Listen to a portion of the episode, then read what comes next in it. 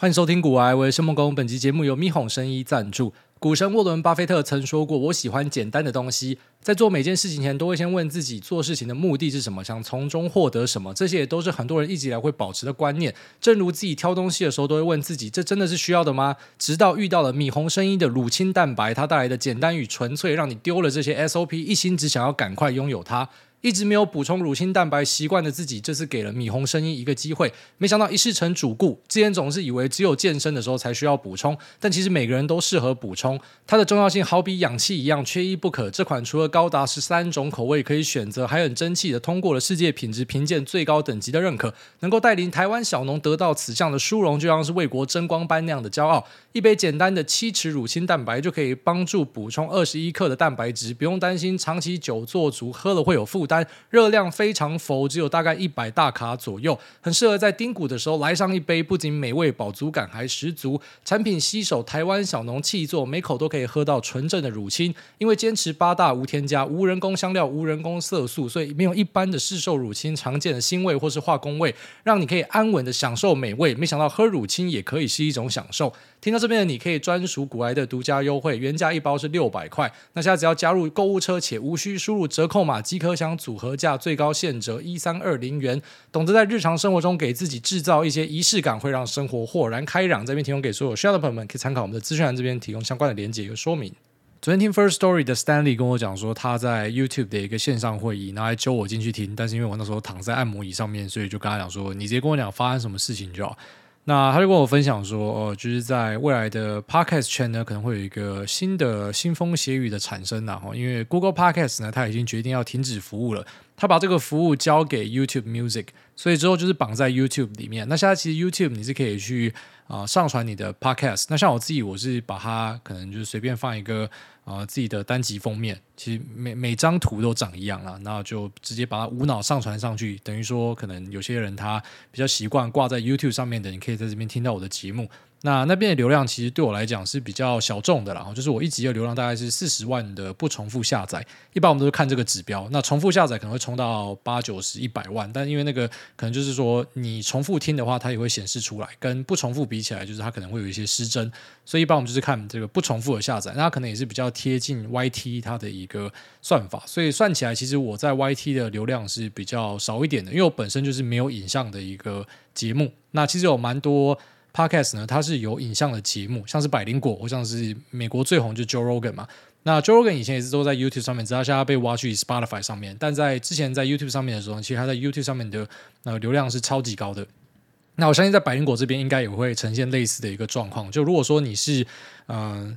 影像的部分是比较多的人呢，那你可能就会在 YT 上面的流量会好过你在 Podcast 的流量。但是因为像我自己是没有影像的，所以大家可能就比较习惯是用啊、各式各样的 Podcast 平台来听我们的节目。那像我们的节目呢，它的呃，运作模式是长这样子啊，我帮大家科普一下，因为其实，在欧美这边你会发现说，很多人都有 podcast，那到一个程度是，很多人会在一些可能影片或是短音下面去吐槽说，不是每个人都需要开 podcast，就他觉得你讲的烂，在下面就写这样的东西，因为其实你真的想得到的人，几乎都有他们自己的节目，好像变成一个全民运动的感觉。那其实 podcast 的运作真的是非常的简单，就是我现在只要在我的呃笔电上面呢插上我的麦克风，我现在已经简化到超简单，就是一个笔电。拿一个 USB 麦克风结束哦。以前我还去有一个什么录音界面啊，那可能是什么特别的耳机、特别的麦克风啊，现在都没有，现在直接用 USB 麦克风就非常简单。那我希望未来可以简化到可能直接接手机就可以录，所以我就连笔电都不需要带。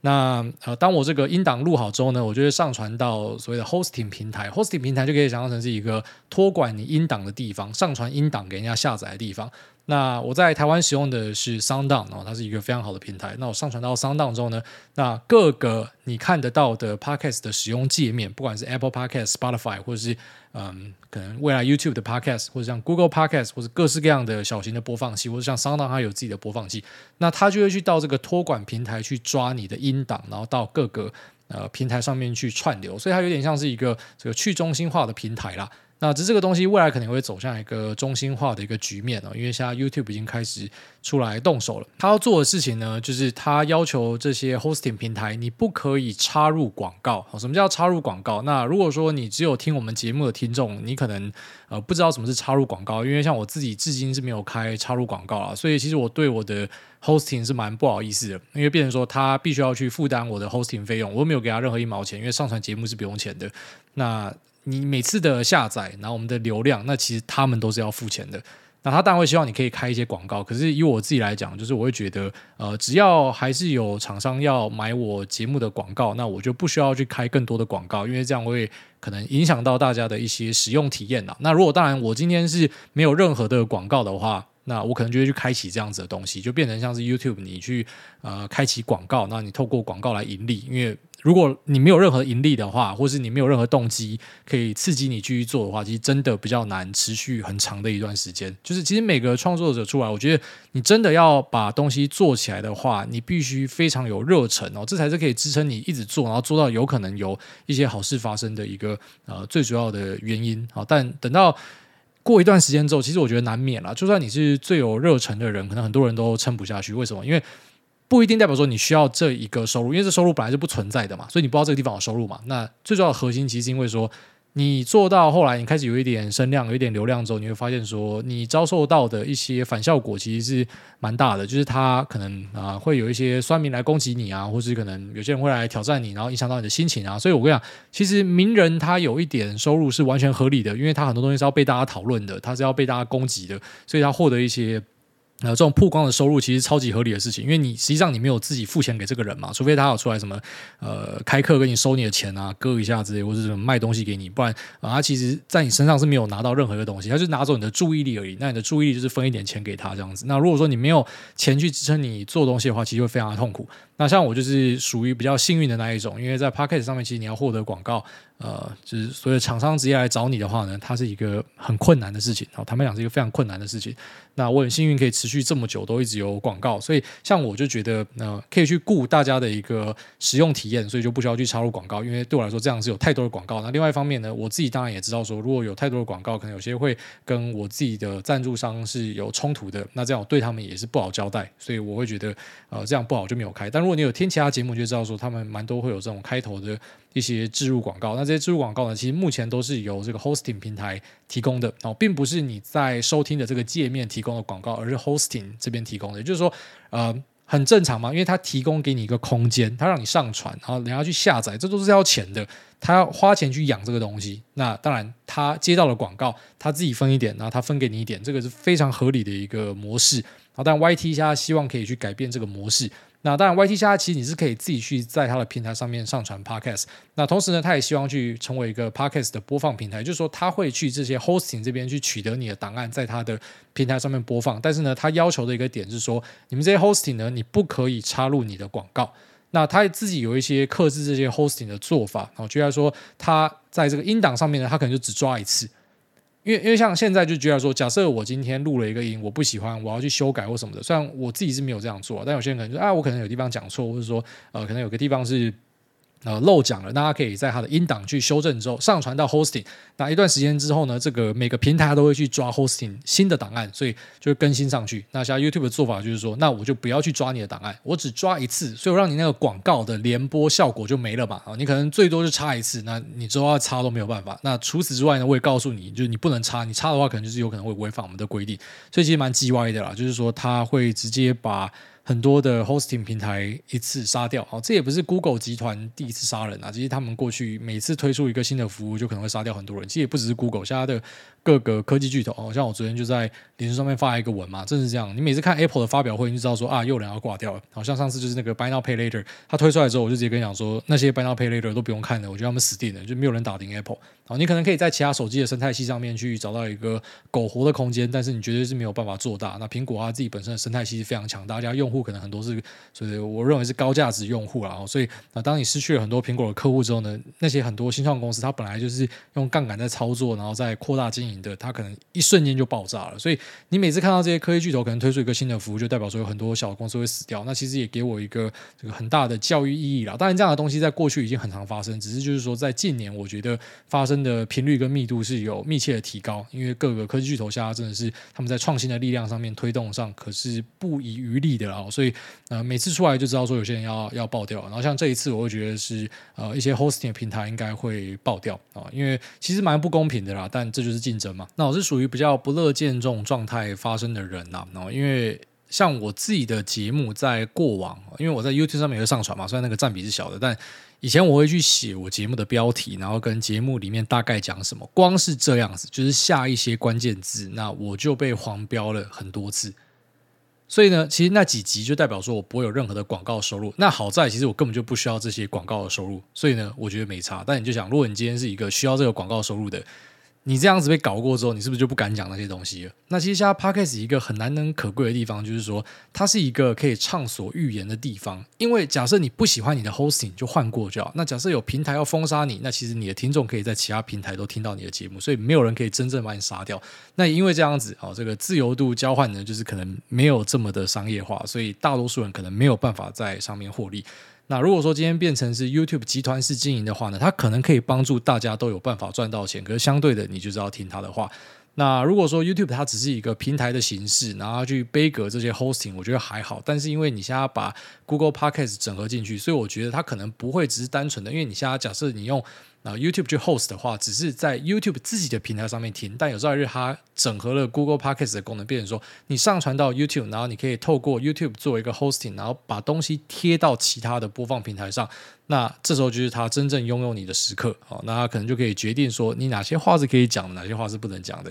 那你可能这个脏话干太多，或者说你讲了太多政治不正确的东西，你讲一些所谓敏感议题，这个敏感是由他决决定的，那你自己就被黄标。那更甚者呢，就直接把你的节目删掉。像我的节目就被删掉过，因为呃我的那一集单集的赞助商是一个情趣用品厂商，然后那个图片他觉得有一点露骨，其实我觉得还好了，但是他觉得很露骨，所以他就直接把我节目删掉。他直接删掉，他不屌你。所以就想象成，就是你以后可能你的创作就会受限，但没办法，因为你需要它的流量变现嘛，所以你就只能够听他的话。那像我这种可能比较幸运的就好一点，因为呃，我不是靠你的分润收入在生活的人嘛。那其实这个分润收入也真的就很少，所以我根本就不在意，我可以自己可能继续在 hosting。其他平台上面上传，或者是甚至有朝一日，因为这些 hosting 平台的人，他们大多数是没有办法自己拿到广告的人嘛，所以可能他就只能够去 YouTube 这边，然后希望他可以多分一点广告给他，那他们会加入，所以变我本来的 hosting 可能就。有机会会支撑不下去，我不知道，因为现在可能就变得很竞争了，所以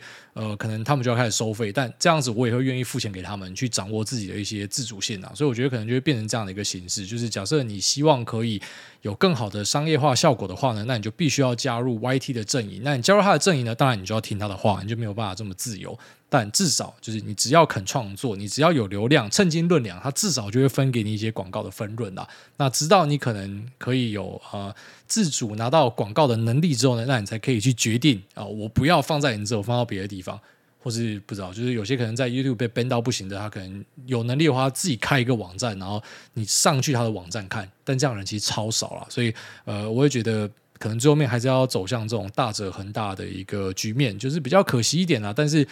你说他是绝对的坏吗？也不是，因为我们不是那种共产仔，说什么要打倒集团，就我们知道这种集团化经营，它有它的好处嘛。它的好处就是大家都可以吃到饭，大家都可以赚到钱，可是你的自由就要受到限缩，所以就是有它的取舍存在了。那稍微跟大家分享一下我自己的一些看法。好，那接下来我们来进入市场话题。没有，其实前面那也算是市场话题了。就是有些东西我们在日常分享的，那其实也是跟呃你在股票圈可以找到一些投资机会是有很大的关系啊。所以啊，，YT 要进来做这件事情，应该是会对整体市场有蛮大的影响。特别是 Spotify，其实在过往的经营之中，他们的一个策略就是去买大量有声量的人到上面去做节目。那这个效果看起来是呃有限的，也就是说他们花很多钱，可是可能没有获得对应的一个。呃，表现，所以还不知道他到底可不可以把变现玩出一个新的花样，然后让大家留在上面。但现在呢，呃，Google 整合进去 YT 里面啊，它的那个 Podcast 服务整合进去之后呢，我觉得它会变成一个超强的竞争者，所以可能整个版图会有很大的变化。那我们现在聊一下特斯拉好了，特斯拉它在这一次的呃财报跟电话会议开完之后呢，就直接。崩到老妈都不认得，然后我就跑去抄底，那不是抄底股票，我先抄底他的车子啊。希望车子先抄底到，那股票呢后面再说。就买了一台 Model X Plaid，那这一台 X Plaid 呢，在台湾的售价是三百八十几万，加那个 EAP 啊，其实现在不用买 FSD，因为 FSD 呃，在国外有一些地方是有可能开放让你可以使用，就像说像旧金山的自动驾驶啊，他们已经在城市里面可以 run 了。那只是呢，你等到它到台湾，我觉得啦，至少三四年以上哦。所以其实有一个中介的服务，就是 EAP。那这 EAP 就是你可以在高速公路上面有辅助驾驶啊，车道。变换跟跟车什么的，但是你可能就是没有办法用到 FSD，也就是你看到那种比较科幻的画面，它有些测试影片从 A D 开到 B D，完全不需要介入，那个在台湾应该不会这么快，所以加了 EAP 之后，差不多好像三百八、三百九十万吧。那这个价格看起来有点贵，但其实好像还好，因为如果说你今天真的要换一个六七人的车子的话，现在最低价大概就是一百六、一百七，那再上去马上就两百，那接下来三百、四百、六百都有对应的车子哦，所以其实你花。快四百万，然后买一个一千马力的很强的电动车，其实我算一算，我是觉得蛮合理的，所以就捏一下就直上了。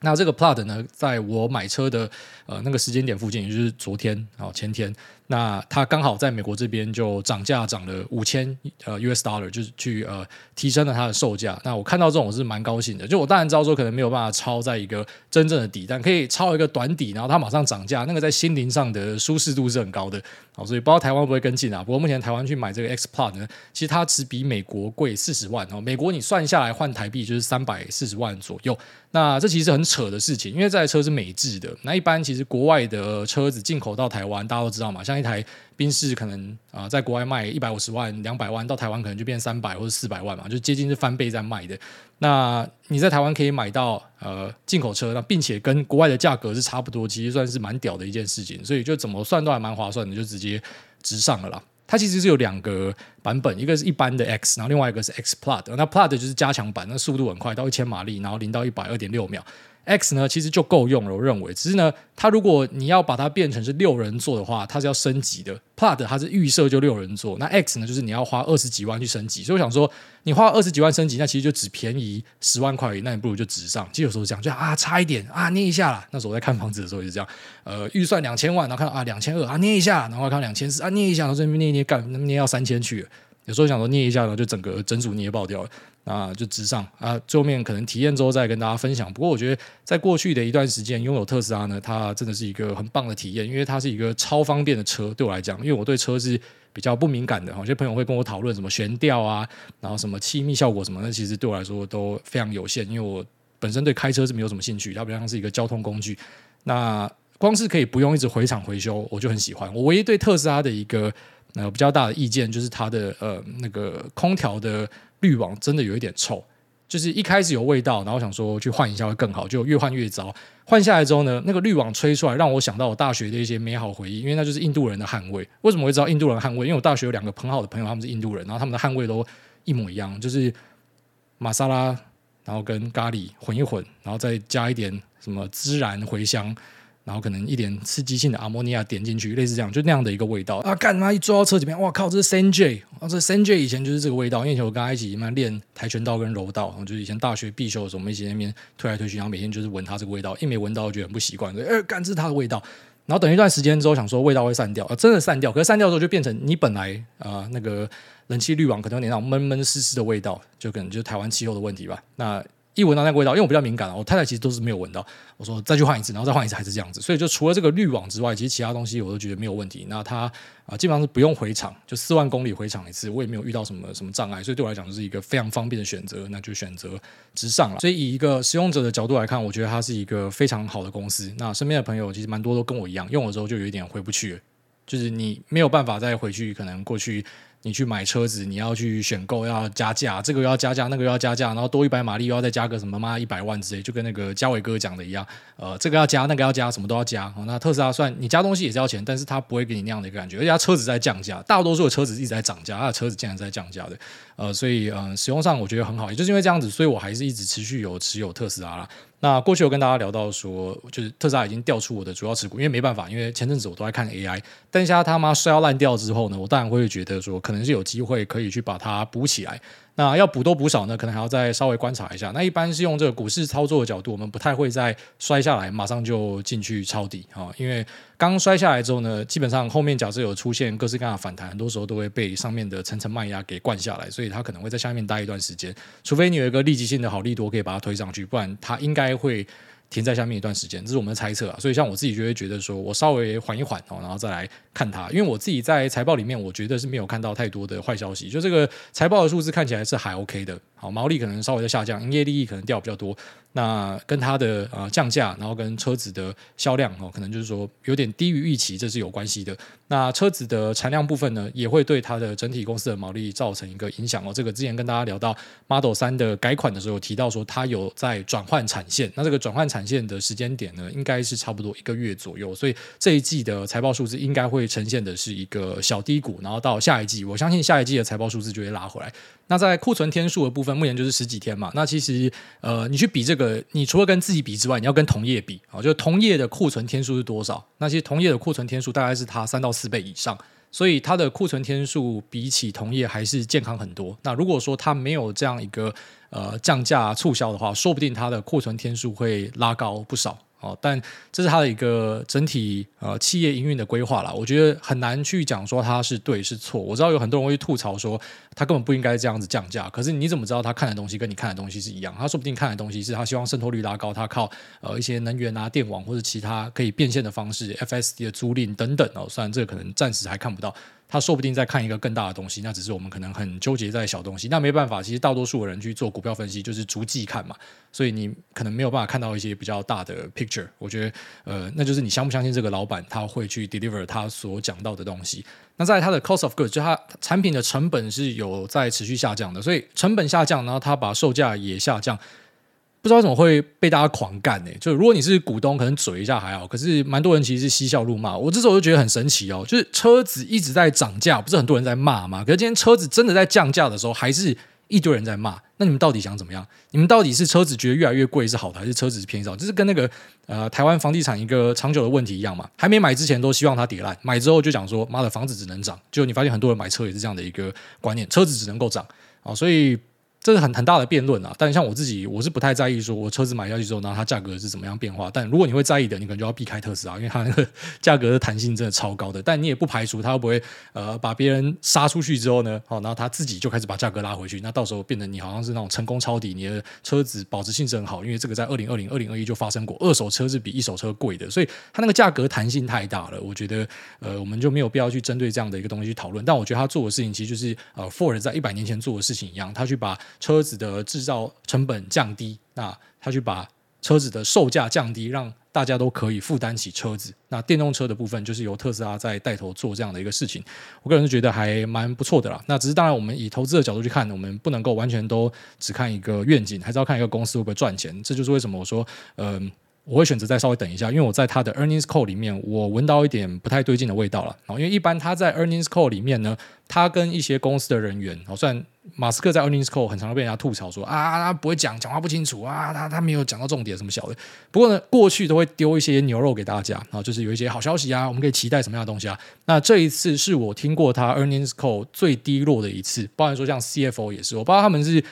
跟他在外面他妈先打一架还是怎么样子，还是说怎么干什么家里出事情，反正两个人在。电话会里面的说法都是很低落，老板说连声音都是哦，这个是不需要专业人士去听都知道说啊，他他讲话怪怪。其实蛮多人他 earnings call 他不要看 transcript，他不要看呃逐字稿，他要用听的，因为你有时候用听的就会知道说，哎，公司到底对这个事情是不是乐观看待，你从他声音就听得出来。那这一次呢，很明显就听得出来说，这个公司一定有出一些事情啊。那出事情的主因是什么？我觉得可能就是 Cybertruck 跟 Optimus 啊，这两个东西是有一点不符预期。那在差不多电话会四十多分钟的时候，不知道大家有听的有没有注意到？就他讲说，呃，为什么他睡在工厂里面？Because it matter 啊，因为这个东西很重要。然后我感觉他是有讲到哭出来了，所以这个呃，整个看起来是在蛮低落的。那关于 Cybertruck 的部分，我觉得是。比较大的一个打击，就是说这个东西在量产之后呢，发现说是自掘坟墓哦，就是它要可以达到正向现金流，可能需要在两年甚至是三年的时间点。那量产的量呢，也不会像大家想的呃这么快啊，它可能 ramp up 上去的速度会比较慢一点。他们可能希望说去把一个工厂弄出来，就专门是供呃 Cybertruck。不过就是说在产线的调整之上呢，有遇到一些困难。那因为他选择了大量的不锈钢，成本下不去，所以呃整体看起来就是他认为可能一开始卖车会卖一台赔一台，所以变成呃这台车就是一个那种前坑的感觉。那这个钱坑的问题可能要等到一段时间才会解决。那这个以投资人的角度来说，就是很可怕的事情啊！如果我今天手上都没有持有任何的股票的话，我会说很好，我们就是要为梦想窒息，各位，我们就是要冲一发，没关系。赌看看，但是你手上有股票，你就不会这样想，你就觉得说，干，那是不是这个产品线可能要调整啊，还是要涨价啊，或什么的？就可能大家就会产生这样的一个问题。那当股东有这样的问题的时候，老板当然就有压力，他可能想做一个他真的觉得很酷的东西，可是没办法，因为你东西是上市上贵的，所以大家就是呃可以来 challenge 你，那他并且可以要求说你要怎么样做才是。所谓的顾及到股东的一个权益，但有时候为了顾股东的权益呢，那可能就会去限缩老板的一些发展。所以呃，这个东西可能在后面会是一个蛮大的辩论。那 Cybertruck 我是觉得说在呃美国以外的地方可能都不会太好卖哦，就是要地广人稀啊。在台湾的话，可能很多停车场根本就下不去。不过应该还是蛮多人在订哦，就我理解有蛮多人在订。我那天去问一下特斯拉的人哦，我说。因为他那个 roster 还挂在上面嘛，呃，要一百五十万定金那个跑车，而且最屌的地方是你根本不知道它售价多少，你就是妈直接先卡一百五十万进去，然后等它售价出来再决定要不要买车，他那个钱好像是可以退给你的。哎，要卡一百五十万呢，我想说应该蛮多人就不会卡吧。然后问一下，发现说，哎，台湾蛮多人在排的，所以有些人他可能买车，他也不一定就是呃单纯的去顾说这个车子到底是不是有百分之百的实用性嘛。哦，你那个车子这么快，你在台湾哪里可以开？嗯，他开爽，他开帅，那他开 Cybertruck，他觉得这个这个东西很酷。所以呃，在其他地方的。这个销量呢，我觉得它比较不会是一个所谓刚性啊，比较偏向是呃，有些人觉得很酷啊，就去买它。可是在美国这边，因为他们开皮卡的人很多，所以他只要可以去咬到一些啊、传统车厂的皮卡市场的话，哇，这个产品其实是非常令人期待的。那也因为大家很期待这个东西，然后现在听你讲说这个车子呢，在初步的生产所以赔钱的，那转正呢可能要等到两年以后，而且大家都知道说他有一个坏习惯啊，其实也不能怪他，我觉得可能对他要求太高。就是呢，他讲到的东西其实蛮多，最后面都有做到，而且都是很夸张的事情。不过那个时间点有时候会一直拖拖拖，会延后，所以他瞎跟你讲两年，说不定不是两年，这可能是大家比较担忧的一个点。那再来呢？这次算是有在跟股东沟通，说未来的呃复合成长率不会是接近五十趴啊。本来大家对它的期待可能是五十趴，今年应该是可以交到一百八十万台，在产线转换的状况之下，可以有这样的数字是很漂亮，可是差不多就是三四十趴的一个 year on year。然后到明年呢，可能就是没有办法去看到一个五十趴，在未来可能都不会看到一个五十趴，所以可能本来很多人对它的期待是五十趴，那现在。你没有五十趴，可能就会在市场上造成一些下修了。所以我觉得，呃，接下来就先看一下市场震一震之后，看有没有办法找到一个共识的位置哦。所以共识位置就是我们看短线盘整的价格在哪，然后我们再来看一下，呃，可能下一季的财报怎么样？我觉得会比较准一点。但我应该不会等到下一季财报就会找机会先开始买一点买一点的，因为持股太低对我来说是我不希望的事情。你 AI 东西卖出来，你总是要找东西买。那车子其实我是有一点犹豫，但是好像。变成说，因为目前我也不确定可以买什么，那先先挑衰重的补一点，可能是一个选项了。好，那其实，在车子的全世界市场销量状况上呢，马斯克在过去两年一直讲的，他认为经济会衰退这件事情呢，好像是开始发生在整体的车用市场上面啊，不然说像是呃 TI 或是其他大型的 IDM。呃，这些车用半导体公司呢，我们都注意到他们车子的状态。好，就当然有些东西还是非常缺，不过就是有注意到，可能不像大家想象的，因为我们过去对电动车的一个论述是停留在电动车它用到的半导体呃元件的这个密度是远高于传统的车子，所以就算车子不用卖得特别好，那半导体应该也要有非常大幅度的这个营收获利的贡献。不过在 TSM 最新的财报上面，当然可能看一季不准。那那 quarter on quarter 在 automotive 车用的部分是下跌了二十几趴，好，所以这个是我会注意的一个点。也就是说，我们是有注意到说整体的汽车表现都比较疲软。好，在二手车部分，在美国是有看到一个还蛮大的反弹，但呃整体的销量可能因为总体经济的缘故啊，大家现在可能口袋的钱比较少，所以会降低一些这种非必需消费品的一个投资。也是马斯克讲的，为什么开始降价？因为大家就真的没钱了，好，所以他必须要把价格啊降到大家可以负担的一个范围内。他最主要是要去顾好这个周转，所以一切都串得起来，就是他的一个担忧跟他实际的执行，完全是符合他的投射。那可能有一些东西是超过他想象的，可能经济比想象中的慢之类的。不过这要看，其实我觉得现在讲经济慢都不太准确，因为你要看你看的东西是什么。像我们看科技业就知道说衰退已经发生了，这没有什么好讨论的。那一行业都是负的，那就是衰退。好，但如果你今天是看其他产业，你看美国的整体经济，就发现说，诶，感觉是一个软着陆的状态。所以每个地方可能不太一样。那车用的部分呢？呃，我觉得 TSM 它的。负二十几趴的 quarter on quarter，那是一个值得注意的警讯呐。好，下一季我们再看一下那个变化会怎么样。当然也可能是因为它的产品组合的调整导致的一个数字变化。不过一般来说，我们是会期待呃。半导体车用相关的东西应该是要持续成长，因为就算电动车渗透没有拉很快，可是光是一台电动车用到的半导体的呃内部的元件、被动元件、晶片等等，应该就是这个营收只能够成长啊，所以它有下去，这个是大家需要稍微担心一下的。那接下来呢，我觉得最主要的一个关注重点，可能在车用的部分，就是要看一下整体经济的一个变化。那联总会可能在二零二四的年底有望可以呃看到降息。那其实这个降息应该会对这种非必需消费品造成蛮大的一个打气啦。哦，就是可能前面利息拉到很高，这对大家来讲的影响是很重大的。台湾人可能感觉还好，因为像特斯拉，我在台湾这边那个 X Plaid 它是一点九趴的利息啊，但那个利息是要你先缴掉，不过就是一点九趴锁七年。那它是一个很便宜的价格，可是，在其他地方可能不是这样子，所以对车子的投入呢，呃，比较软屌，有可能是因为整体经济。所以看这份财报，我会觉得说，你除了去跟他自己比较之外，你要跟同业去做比较，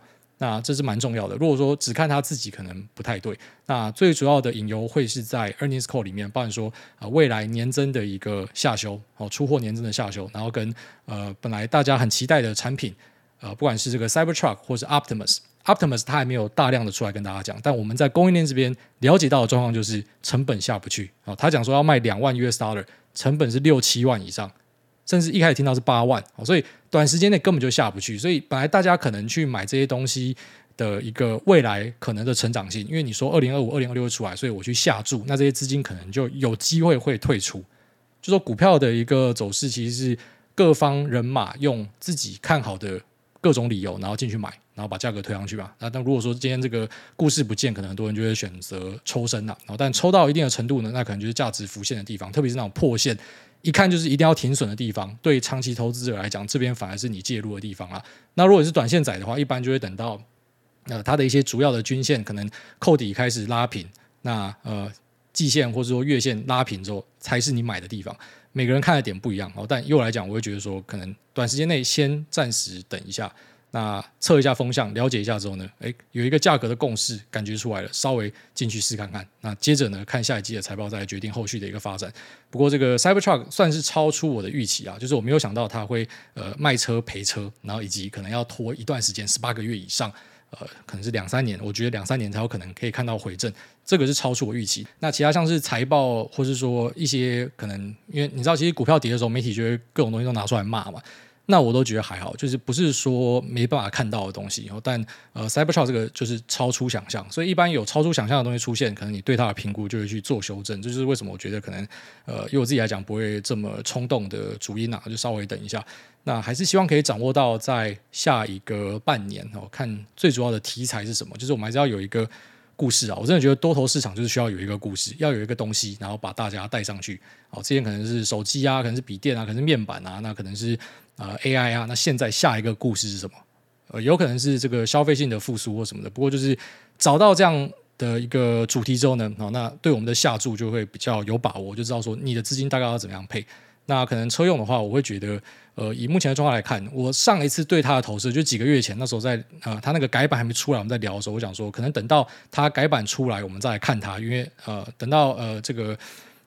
Hilen 哦，开始大量交车之后，一堆人开箱，可能是一个很不错的时间点，就市场上会有题材。那外加呃，Model Y 应该有一个改版叫做呃 Juniper 哦，这个东西应该也是很多在市场上人会看的东西，所以它后面是有这两个故事，有可能去推到它。不过呃，等这两个故事开始发酵的前后再去看，可能也都是一个可以的点啊。所以我的整体的策略规划是长这样子。不过我觉得现在开始呢，还是成绩就是过去几集所聊到的，我会站在保守的地方了。那一样呃，因为我会。会注意到有些听众会拿出，他可能是要要捧我，但其实有时候你捧越高杀越重，你知道吗？就是说啊，你看那个癌大在前几集就有讲到了什么什么的，所以大家应该都有闪过。我不知道去跟你赌这个，我有没有 time 到 market，或者我时间点抓的怎么样？这真的都不重要哦，因为你不可能每次都会抓到。其实就是你怎么样去应对它。就像可能我们讲说，呃，你看到以色列跟巴勒斯坦的冲突，油、美元跟金啊，就是喷啊。可是你有买到吗？没有买到也没有用啊。所以其实看法是一回事，那怎么样做是一回事啊。只希望我的分享可以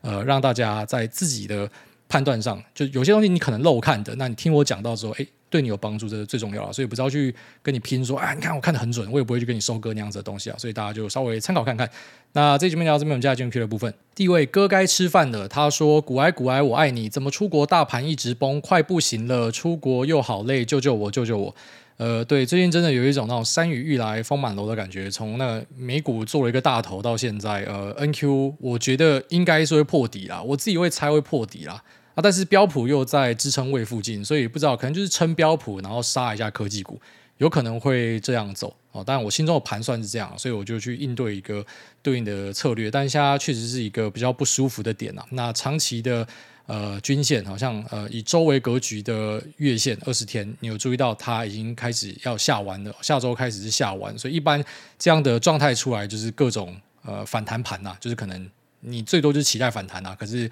整体可能都比较弱。然后美股的很多股票都做一个很大的头在上面，这个是我会比较担心的一些点。哦，还是一样，就是我算是看基本面，不过技术面很多东西我会尊重一下，特别是形态。呃，有些形态形成之后，你会知道说这个底一破，就他妈一堆人会停损，他也没在跟你差小差小，就是妈疯狂的砍股票。所以，呃，假设要买的话，可能就是你等他们在自杀之后再来，你不要再可能一开始就跟他拼说这个地方一定会有撑或什么的。当然，那每个人的策略瓜不一样，但是我觉得，嗯，真的有一点蛮可怕的味道开始出现。好，希望没事啊，希望没事。下面这个台中陈婷妮，他说固定收听股癌的台中仔，祝安安可以帮我跟十月二十一号生日一样爱听股癌的阿维说生日快乐，爱您。那最后祝诸位全家平安健康，非常感谢台中陈婷妮。那祝十月二十一号生日的阿维生日快乐啊、天天晨勃。下面为这个。林口谢霆锋 A.K.A 抛光香金屌，他说早谢梦工。听癌大说了，有小孩后，其实小孩给予我们的更多。身为捏卵阵线二兵菜鸡，完全感同身受。有了小孩之后，才真的知道怎么去爱一个人。对于孩子无私的爱，真的是远大于爱情。爱您，哎，我原本以为只有我这样觉得，哎，但是我不敢在节目分享，因为我觉得太 gay 了。就是讲这个好像是干太超过了啦，你妈鬼扯啥脚。可是我真的觉得，就是。我对我自己儿子的爱，那个原来那个才叫爱，你知道吗？以前你以为说你对你的什么前女友还是你的老婆那个叫爱，没有没有没有。这个如果今天假设要出事情的话，那要挡箭盘把我老婆推出去挨子弹，我儿子我妈我直接抱了就逃走，就是会有这种感觉，跟那个呃。他叫什么名字？死侍啊！死侍以为在访问里面就说，他有了他的小朋友之后呢，他觉得老婆是拿来当挡箭盘的。最重要是这个小孩，那有一点像，其实蛮多父亲或者说母亲都这样。像我老婆也是这样，我老婆也是说，假设出事情就是爸爸推出去当挡箭盘，但是最重要都是要保这个小孩。就大家对小孩的爱是很夸张的，我真的觉得非常夸张。就原来这才是真正的爱。以前你讲的那个什么妈的我爱你，你爱我，那个根本就不算什么。所以那是一个很神奇的体验啊！下面这个两个女儿就是赞，他说 emo 爆炸。哎，大家好，我从七十集到现在三年的时间，感谢您帮我走过一大趟冤枉路，同为。八十一年的捏卵联盟，虽然比不上挨大的成就，但也是月入十万的小业务主管，偏乡郊区新买房，国产小破车，老婆年轻漂亮，两个女儿超级可爱。但就在前几天突然 emo 爆炸，真的有种死了算了的感觉。挨大，你也有相同的状况吗？而且在 emo 的时候，面对工作、小孩，还是要硬撑，跟一般一样，好累。幸好好很快，跟老婆分享，她也想办法让我心情好点。虽然你不会听，但老婆我爱你，癌大我也爱你，我也爱你。呃，有时候会这样子，所以。我我讲一个很北烂的东西，我很常跟我老婆说，我觉得男生有月经，虽然讲这个很好笑，我们也不知道剥夺女生有月经，那这个一个月内可能有一段时间需要大家去体谅她的一个权利。但是我要讲的意思是说，男生也会有他情绪低潮，而且很神奇的地方是，情绪低潮好像也有周期，只是当然这个东西没有任何的医学佐证，就是我们用传闻的方式。诶，我这样，我问一些朋友，发现他们也会这样，就是你可能每个月的有一段时间就会。然后这个心情比较差一点哦，会很低落。那可能躺在床上觉得干死了算了，什么，就突然就很 emo 之类的。有时候真的会这样子啊。那我我觉得最好的解方就是，当你发生那样的状态的时候呢，你就是把自己呃关在房间里面，然后去做自己喜欢的事情，给自己一点空间，不要去多接触别人。因为你去接触别人，有时候你会为了不要让人家觉得不舒服，所以你要演。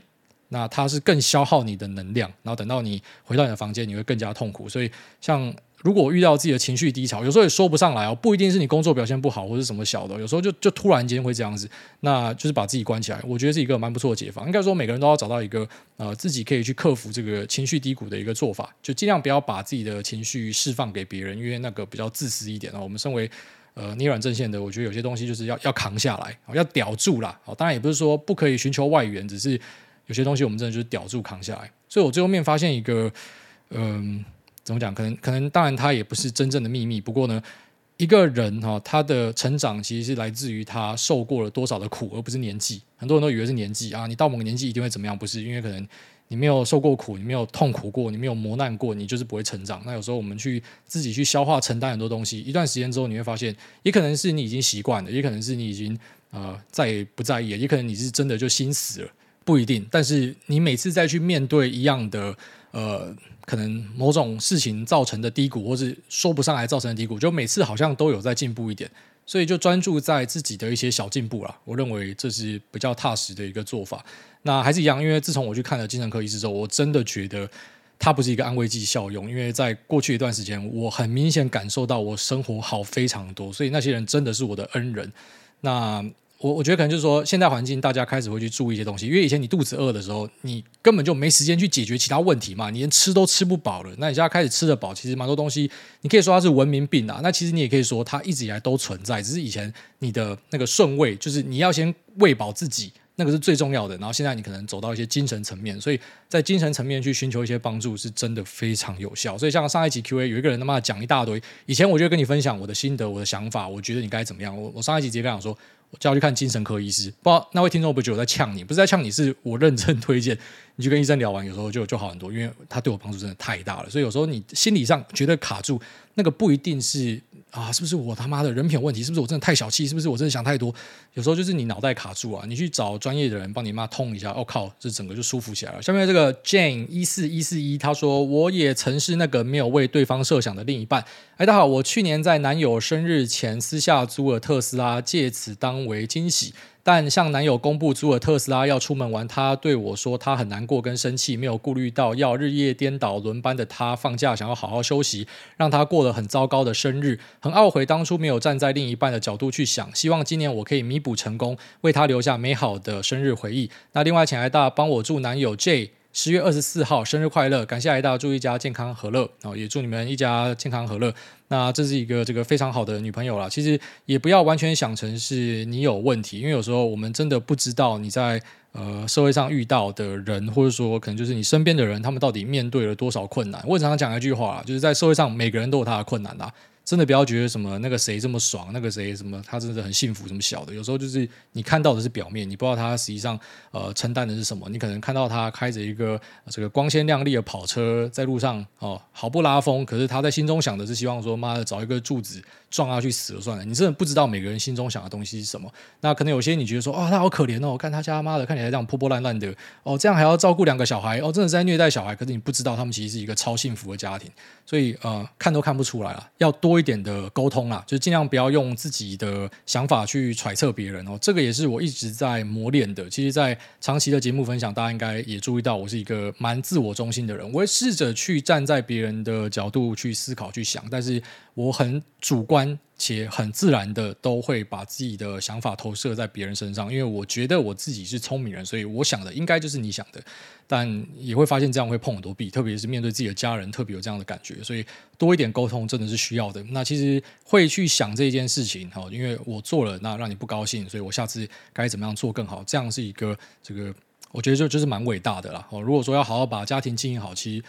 真的不用多，就是这样，互相体谅，然后互相了解，愿意去沟通跟改善哦，那真正是已经是善莫大焉的了。下面这个魏二点零他说，Sheldon 棉裤近期听癌大解析自己跟精神科医师聊的一些特质，挂好像是思考极度跳跃，对声音敏感，对于喜欢的事情很投入，难同理别人，会做自认很酷的事情，都让我联想到小妹很喜欢的角色《Big Bang Theory》的 Sheldon，但也是这些奇特的特质才能成就不凡的你们。想跟癌大推荐 Young Sheldon。不看还好，一看停不下来，精彩度不输 TBBT，相信艾大看的会很有共鸣。那最后想谢谢艾大跟 Lisa 运用自己的影响力，对流浪狗有这么大的帮助，爱您哈，我也爱您。OK，这个 Young Sheldon，我再看一下，那个 Young Sheldon，你写 Y A N G 是这样，这是 Sheldon 的嘛华人版本是不是？还是说是 Young 年轻的 Sheldon？好，没关系，我再去找，我应该找得到。那流浪狗这个，我上一集讲过，其实是听众厉害哦。我我能够做的就是我中介一下，然后我帮忙整理一下，但其实都是各位听众领回去的，所以比较像是我们解决了一个没合的问题，而不是我自己真的很燥。如果没有大家，我也做不了这样的事情，所以。那件事情让我想了蛮久的，就是嗯，真的很多听众是我的恩人啊，哦，所以嗯，不知道，就是从此以后会更加注意自己，可能像像我家在路上看到听众，那我自己先去抱人家了，虽然不知道哪一天会被人家告或什么的，可是就突然觉得你对世界上的一切要多充满感谢了，哦，最近突然有这样的感觉，所以呃，多一点感谢，然后多一点包容吧。啊，有时候可能会有一些不如意的东西，可是如果我们真的一直专注看不如意的东西，你就会忽略掉很多很好的东西。那可能你的心态受影响，你又让那些真的喜欢你的人会会受到影响。所以，对啊，这是一个相辅相成啊！这非常感谢大家的帮忙啦。下面这个 Bernard Woolley 他说：“Yes, Minister。”听到上集主委说，必须要借由实践的经验，才有办法理解其他人在想什么的遭遇，心有戚戚焉的感觉。我发觉我好像应该也去跟心理咨商师交谈一下。By the way，请问复盘了上次的失败经历之后，主委下一次会怎么样求婚呢？那最后推荐主委一首好歌《白色浮游》以及一部好剧《Yes Minister》，祝主委全家平安喜乐。呃，当然是不希望有下一次的求婚啦。其实对我来讲，如果有朝一日我跟我老婆离婚的话，我应该是再也不会结婚了，因为我发现结婚对我是没有特别的好处。虽然讲这个可能很机歪，但就就结婚跟当男女朋友，然后有小孩，其实好像是一样的。我观察这样，理性上这样觉得，所以我就觉得说不要结婚，因为结婚就是那个中间的摩擦可能是还蛮辛苦的啦。那当然讲是这样讲啦，很多人都是可能离婚之后说妈，我再也不要结婚，然后最后还是结婚。对，那如果说真的在结婚的话呢，这一次的求婚，我觉得，嗯，首先第一个就是我会花更多心思去陪另外一半啊，而不像过去，因为其实我是一个非常专注工作的人，专注到有一点病态的程度。那其实我也会讲说，我不是真的忽略你，因为我甚至连自己的睡觉都不要了，那我我连睡觉都睡得超少，我就自己在做的东西，所以我不是呃针对你，然后对你没有礼貌是。就算你是我爸，我跟你没空屌你，我就去做的工作之类，所以，嗯，我会希望说可以多花一点时间在别人身上。但讲这个有一点，你去讨论那种鸡生蛋，蛋生鸡一样。就如果说你没有已经成功啊、有一个立足之地的话，你会这样吗？可能不会。如果你又再一次回到十八二十岁，你还是要继续他妈的拼命啊，对不对？你不拼命就没有钱啊，那怎么办？所以你可能没有办法，你还是会这样子。我觉得那是人生阶段的问题啊。但现在这个阶段，就会觉得要花更多时间在可能那些在意你的人身上。所以，就像那个前面的呃。就是他要帮男朋友租特斯拉的那个键一样，就是我觉得我会去多了解你现在的状况是怎么样，那并且希望去找到一个真的会让你感动或者喜欢的东西，可能会去跟你一起看一下你的 IG 或者你的 TikTok、YT，你平常都在看什么东西？你喜欢的人是谁？那你是不是有曾经暗示过？即便那可能不一定是你的这个啊意识在暗示，是潜意识哦，我觉得这个婚礼蛮屌的。他可能没有别的意思，但他提过这件事情啊。那个婚礼是怎么样办的？了解一下嘛。然后那那个呃，他喜欢的某个什么 YouTuber 还是艺人啊，他的钻戒是戴哪一个？就是我会觉得应该要多一点这样子的东西。那去做一个他可能无意中有提到他觉得很酷的东西，你去把它做出来给他，然后加上自己的一点这个 final touch，呃，你可能把它变成是你的版本，这个是我会想要做的啦。但我跟你讲，这种东西讲都很简单啊。那以我自己的个性，我很了解我自己啊，我可能下去做之后，我觉得干太麻烦，我就不做了。有可能，但我会尽可能去督促自己，就是要要这样子做啊，至少有有心愿的嘛。以前可能是连心愿都没有，那现在可能会这样子。那下面这个不爱花爱浪花的花店老板，他说：“叫叫一切顺利，一切平安。”哎，当然，我是 EP 三六六的准爸爸。九月中已经捏住软蛋，正式成为新手奶爸。想再次感谢艾大，在老婆怀孕期间，我们听到了很多集数，您都分享了成为爸爸的心得、育儿、日常、夫妻生活跟家庭感想等等，这些内容都给我们夫妻俩很正向的帮助跟方向，真的非常感谢您，爱您。那这边另外有个小请求，想透过艾大的金口，祝福一位地方妈妈 Angela Wayne 跟她先生三岁的女儿小梅能够顺利的战胜白血病魔，并严厉的咒骂病毒一番。亚没给退胎凡属病毒，好，这个咒骂还蛮凶的。也求上帝恩典降临于 Angela 一家。虽然不认识你，只是刚好有追踪 IG，但真心希望你们全家度过这个难关。谢谢爱大，跟祝爱大还有大家身体健康、平安喜乐。健康真的最重要，爱您爱大家。好，没错，就是健康很重要这件事情呢。我觉得大家真的要过一定的岁数才会理解，因为我自己以前也是觉得说，妈健康哪是最重要的？我没有那其他东西，他妈的我健康又怎么样？但现在想法就不一样，所以就大家都会慢慢的转换啦，就需要一点时间。那完全懂他讲的这种，就是你可能呃开始当生父或者说生母之后呢，你会对很多东西产生怜悯的感觉。你可能看到一些在网络上求救的啊、不管是父亲、母亲、祖父、祖母，他们的小孩怎么样了，或者一些猫狗，就是那种比较脆弱的生物，因为都会让你想到你的小孩，那些东西都会让你想你的小孩，所以你就会希望去帮助，即便你知道有可能你会被骗，有很多是呃借由别人善心在骗人的人，但。就就没关系，反正我我希望可以帮你。那如果你是骗我的话，对我很失望。可是我我不能够因为你是骗我的，我就不做这件事情。所以，即便是不认识的人，你也会开始有很多那种同理心的出现。我觉得这是小朋友带给你的啦。所以，像我去看什么以巴冲突，呃，当然你都会有一个立场跟想法。不过，当你看到两边的小朋友正在受难的时候，其实是非常难过的，是没有办法很直接去呛说，我们就应该要完全的消灭谁。当然，我们也不是那种什么圣母婊，就是讲说啊，要反击又不可以做这个，要占道德制高点。没办法，有些东西就是所谓就是 collateral damage，它就是一定会啊、呃、附带会会受损的。但是你真的没有办法像之前就是可能很锐利，就说我们就是应该要怎么样怎么样。就算你是这样想，你也讲不出来，因为你你看到了一些东西，你就是没有办法。所以我说会让你变得比较脆弱一点，但这个脆弱是坏的吗？其实我觉得不是，我认为是好的。好，这是一个好的脆弱，它让你可以比较去跟嗯、一些可能不知道，就是有有不好遭遇的人，然后产生一个共鸣，就是你会知道他在想什么。那其实。它某种层面上会帮助你更加的珍惜你现在有的东西，所以其实整个来说，我觉得是一个更好的方向。但是你会很明显的感受到，你会比较多愁善感一点啊，这应该是很多人呃共同的体验。好，那这节目先，拜拜。